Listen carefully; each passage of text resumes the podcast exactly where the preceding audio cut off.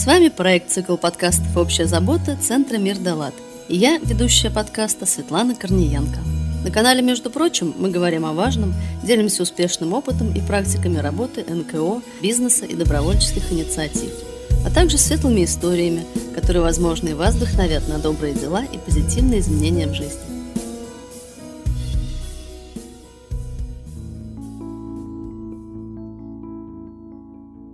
Доброго дня, друзья! Мы рады, что с самого зарождения идеи не только проекта «Цикл подкастов. Общая забота», но и всей нашей некоммерческой студии подкастов нас поддержали и с нами рука об руку идут наши партнеры. Психологический центр «Чувство покоя» и хостинг подкастов podstar.fm. Нашим друзьям Александре и Андрею Капецким я и передаю слово. Для вас заключительный пул ответов на вопросы некоммерческих организаций по подкастам. Здравствуйте, дорогие слушатели подкаста «Между прочим». Здравствуйте, дорогие друзья. Мы сегодня постараемся ответить на те вопросы, которые нам подготовили редакторы, редакторы да, этого подкаста. канала. Да. Постараемся поделиться вкратце какими-то знаниями. Давай. Как распространяется подкаст? Друзья, подкаст распространяется по такой системе, которая называется RSS Feed. Мы его создаем на своем хостинге, вернее, хостинг его автоматически вам создает. Либо вы создаете его на своем хостинге, если он у вас есть, и вы знаете, что такое RSS Feed, имеете возможность его создать сами. И этот RSS Feed вы скармливаете или отдаете, или загружаете в любой агрегатор который занимается распространением подкастов. У нас таких больших агрегаторов несколько. Наверное, самый известный это Apple подкасты. За ним, наверное, идут Google подкасты для систем на Android и смартфонов каких-то на других системах, отличных от Apple. Также Яндекс, музыка, которая занимается распространением ВК, Soundstream. Раньше и Подстер занимался распространением подкастов, но мы отошли от этого дела. У нас было свое приложение Podster FM, в котором можно было даже записывать подкасты при нажатии одной кнопочки.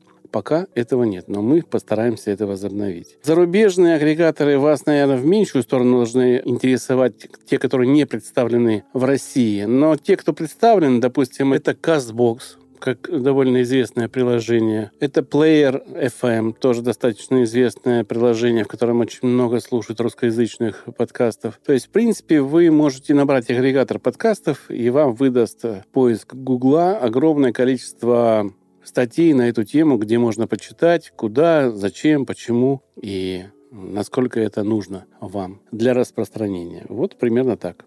Вопрос второй. Как технически организовать запись подкаста?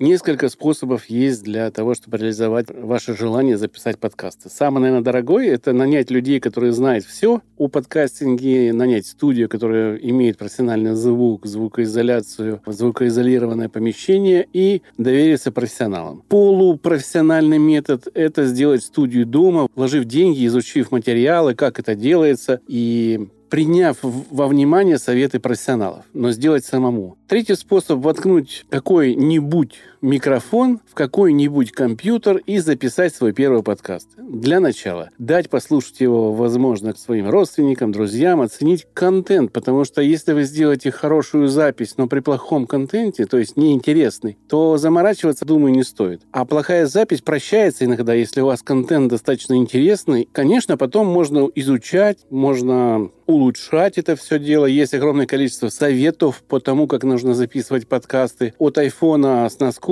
до рекомендаций дешевых китайских микрофонов и наушников, программ бесплатных, которые, в принципе, помогут вам в записи подкаста. Такое решение простое самое, наверное, это микрофон самый простейший, какая-то звуковая плата отдельная, чтобы были регулировки и усиления. И программа Audacity бесплатная, в которую можно уже этот звук писать. Вот так бюджетно. Но еще раз повторю, есть программки, которые установлены по умолчанию в компьютере и которые имеют возможность записывать звук. В Apple это, по-моему, GarageBand пишет, в Windows это просто набираете в поиске запись с микрофона, и программка без особых настроек запишет вам ваш файл технический, который вы потом будете обрабатывать уже. Для правильной записи подкаста вам понадобится несколько определенных моментов, которые вам помогут в этой записи самому, если вы не хотите обращаться к профессионалам. Если вы обратились, естественно, они сделают все за вас, вам только нужно следовать этим советам. Первое, вы должны написать некие тезисы для своего выпуска, как вы хотите вести этот подкаст. Если вам мешают слова паразиты, выпишите их на листочек, распечатайте на листочке. Неважно каким способом, положите у себя перед глазами. Глаза будут видеть слова паразиты, и вы будете непроизвольно их не произносить что улучшит записи, вам будет проще редактировать свой эпизод. Дальше вам нужно понимать, что уровень звука в подкасте, когда его люди слушают, имеет стандартные настройки 50% громкости. Если вы запишете выше определенного уровня звук свой или меньше этот уровень будет в вашем подкасте, то его будет неприятно слушать. Человеку придется сделать некое действие, которое, в принципе, будет определять, будут ваш подкаст слушать или не будут. Полезть уменьшить звук или полезть увеличить на фоне того, что человек слушает несколько подкастов. Поэтому есть такой стандарт 15 лавс или минус 6 дБ, по которому можно ориентироваться, чтобы звук не был выше или ниже этого предела. Ну, там плюс-минус 0,5 дБ. И тогда ваш подкаст будет достаточно хорошо звучать на всех агрегаторах. Как работать со звуком над подкастом НКО, если нет бюджета на найм специалиста, и можно ли это сделать самим?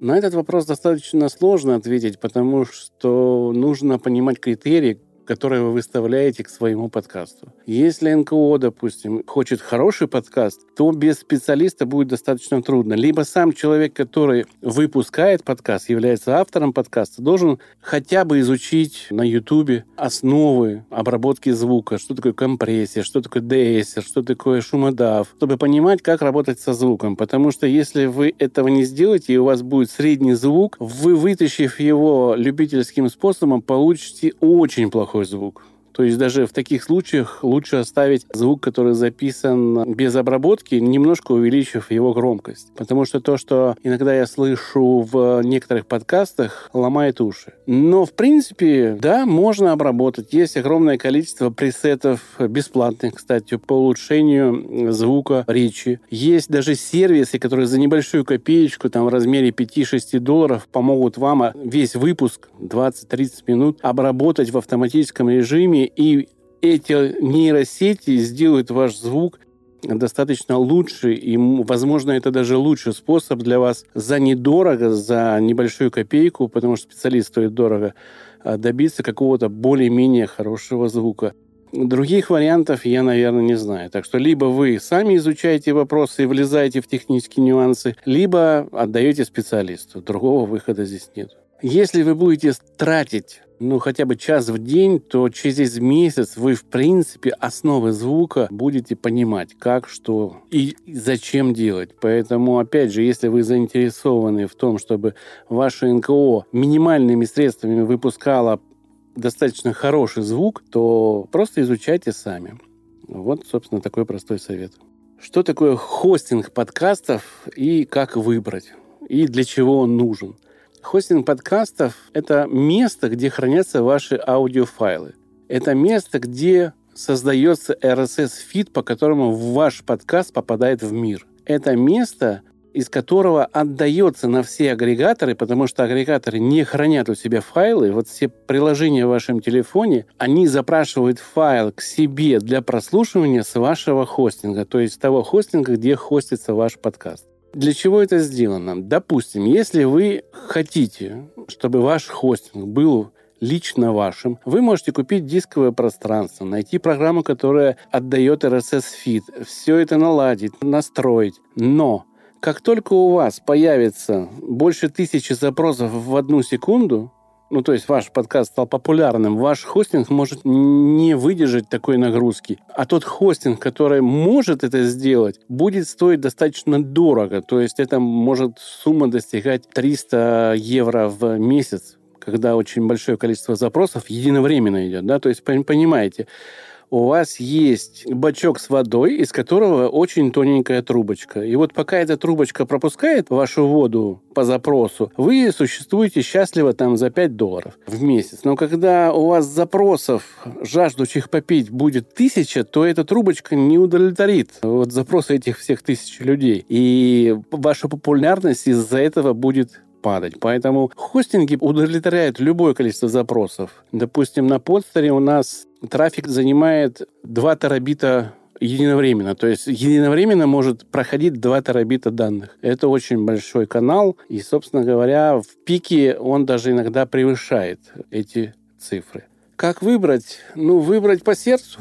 Сейчас очень много и платных, и бесплатных, с хорошей организацией хранения ваших аудиофайлов, с редактурой, с описанием, с подгрузкой картинок, с различными опциями. Достаточно много дополнительных опций, которые вы можете включить в RSS. Вы можете включить сезонность в своем подкасте через RSS. То есть очень много тонких настроек в хостинге. Поэтому, опять же, вы можете зайти в интернет, набрать лучшие хостинги и, в принципе, смотреть.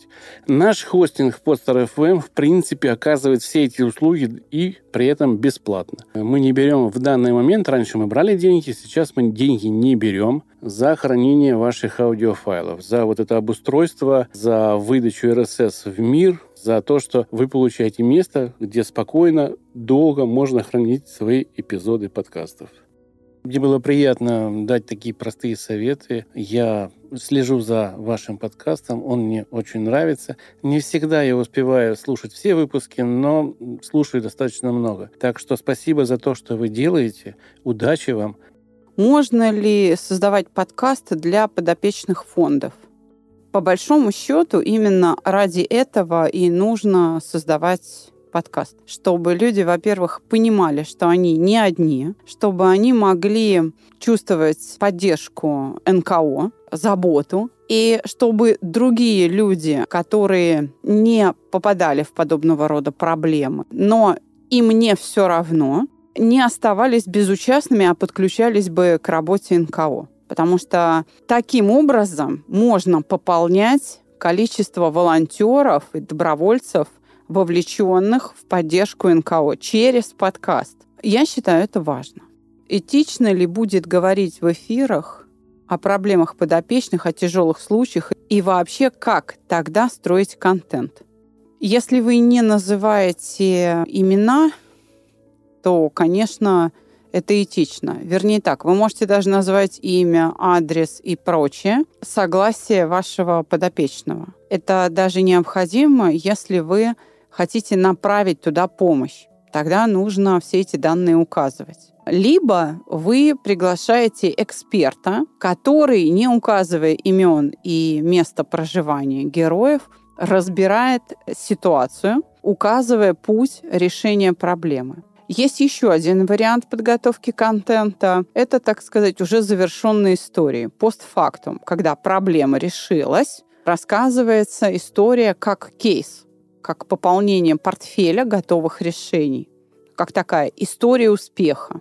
Вот. Здесь уже можно приглашать не только эксперта, но и героя на подкаст, то есть каким-то образом записывать его мнение. Вот спасибо большое, фонд, вы мне помогли, так-то, так-то, вот то-то, то-то, а сейчас у меня вот так. И я думаю, что это, наверное, три основные магистрали прокладывания контентных решений. Как научиться быть ведущим? Как убрать психологическую скованность, какие упражнения можно сделать, чтобы быть раскованнее перед микрофоном, если подкаст ведет не профессиональный ведущий, а сотрудник НКО. Все, что нужно для того, чтобы быть хорошим ведущим, это любить свое дело. Больше ничего не нужно. Потому что человек, который любит свое дело, он прекрасно владеет материалом. И вот это владение материалом, владение темой, предметом разговора позволяет ему чувствовать себя уверенно, потому что он знает, что сказать. Это первое. Второе. Необходимо любопытство для того, чтобы не бояться узнавать новое. Если ты чего-то не знаешь, ты можешь подготовиться. Или честно сказать в эфир, я этого не знаю, посвятите меня. Эта честность будет правильным решением для того, чтобы получить доверие, лояльность, преданность публике, которая вас слушает. Поэтому главные упражнения, они состоят в том, чтобы знать предмет, любить свое дело и бесконечное число попыток совершать, пробовать, пробовать и пробовать. Когда вы любите свое дело, вас не отчаивают неудачи. И с опытом, с каждым следующим выпуском эта уверенность будет расти, ваша квалификация будет расти. Проводя работу над ошибками, вы будете становиться лучше и лучше и лучше в качестве ведущего, и у вас все получится. Конечно, есть телерадиошколы, которые готовят профессиональных дикторов. Но послушайте, дикторы на первом курсе, выполняя учебные задания, тоже плохо говорят и тоже делают ошибки. И это нормально. На ошибках учатся. Нужно просто выполнять эту работу над ошибками. Жанр подкастинга заключается в том, чтобы смотреть собеседнику в глаза, в лицо. Это практически записанный на микрофон, на хороший качественный микрофон разговор на кухне очень такой дружеский, очень раскрепощенный. Можно сказать, что подкастеры — это аудиоблогеры. Вот, собственно, об этом нужно всегда помнить. А еще самое главное — помнить о том, что первыми всегда лают собаки. Поэтому пусть первая волна критики пройдет, и те, кто высказываются вторыми или третьими, это уже аудитория вовлеченная. Вот к их мнению и нужно прислушиваться. Если ваш подкаст существует в жанре монолога одного ведущего, когда нет гостей, нет экспертов, вам нужно просто это говорить для себя с той интонацией, с э, тем настроением, который хранится в вашей душе. Вам нужно это говорить себе, чтобы вам самому было интересно слушать. Очень важно, чтобы не была слышна читка, потому что это не художественное чтение, это подкастинг. То есть это просто ваш разговор. Легкий, такой сознанием дела, от души, из головы. И поэтому мы говорим о том, что у вас не должно быть сценарных листов распечатанных перед глазами. Максимум тезисы, чтобы вы не ушли в сторону от предложенной слушателю темы. Этого вполне достаточно. Вы, кстати, можете воспользоваться следующей военной хитростью. Вы можете кому-то рассказывать, но писать будет только ваш микрофон. Вот и все. А на монтаже реакция собеседника вырезается. Ну и если нужен мой профессиональный совет, так скажем, еще одна военная хитрость, то могу сказать, как профессиональный психолог, да, подготовил бы человека к подобному выступлению. Ну, в данном случае на подкасте. Вам нужно с самого начала представить себе, что вот все плохое случилось. Все. Вас э, закидали там тухлыми помидорами в комментариях от вас отписались, хотя если это новый подкаст, э, на вас просто не подпишутся. да вам там наставили колов. Я не знаю, нашли на улице, ткнули пальцем в вас и рассмеялись. Вам сложили обгрызанные булочки под дверь, потому что ваши слушатели все поголовные из всех стран мира, где через РРС Фит вы появились, знают ваш адрес и как бы решили таким способом высмеять вас. Вот представьте это все и даже возведите в абсурд это вас успокоит, потому что вы поймете, что от этого не умирают. Но у нас есть, конечно, для вас цифровой сервис, платформа, которую можно воспользоваться и не скачивать, ничего не устанавливать на телефон. Чувство покоя, буквально серия инструкций из 62 команд, за 12-15 минут вы перейдете в состояние покоя. Это инструкция по прогрессивной мышечной релаксации. Программа вас приведет в нужное состояние.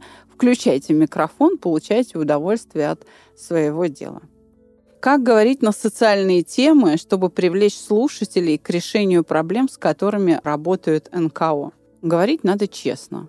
Вот это самое главное. Говорить надо честно, прямо, с сочувствием к подопечным, и самое главное, что говорить нужно с надеждой.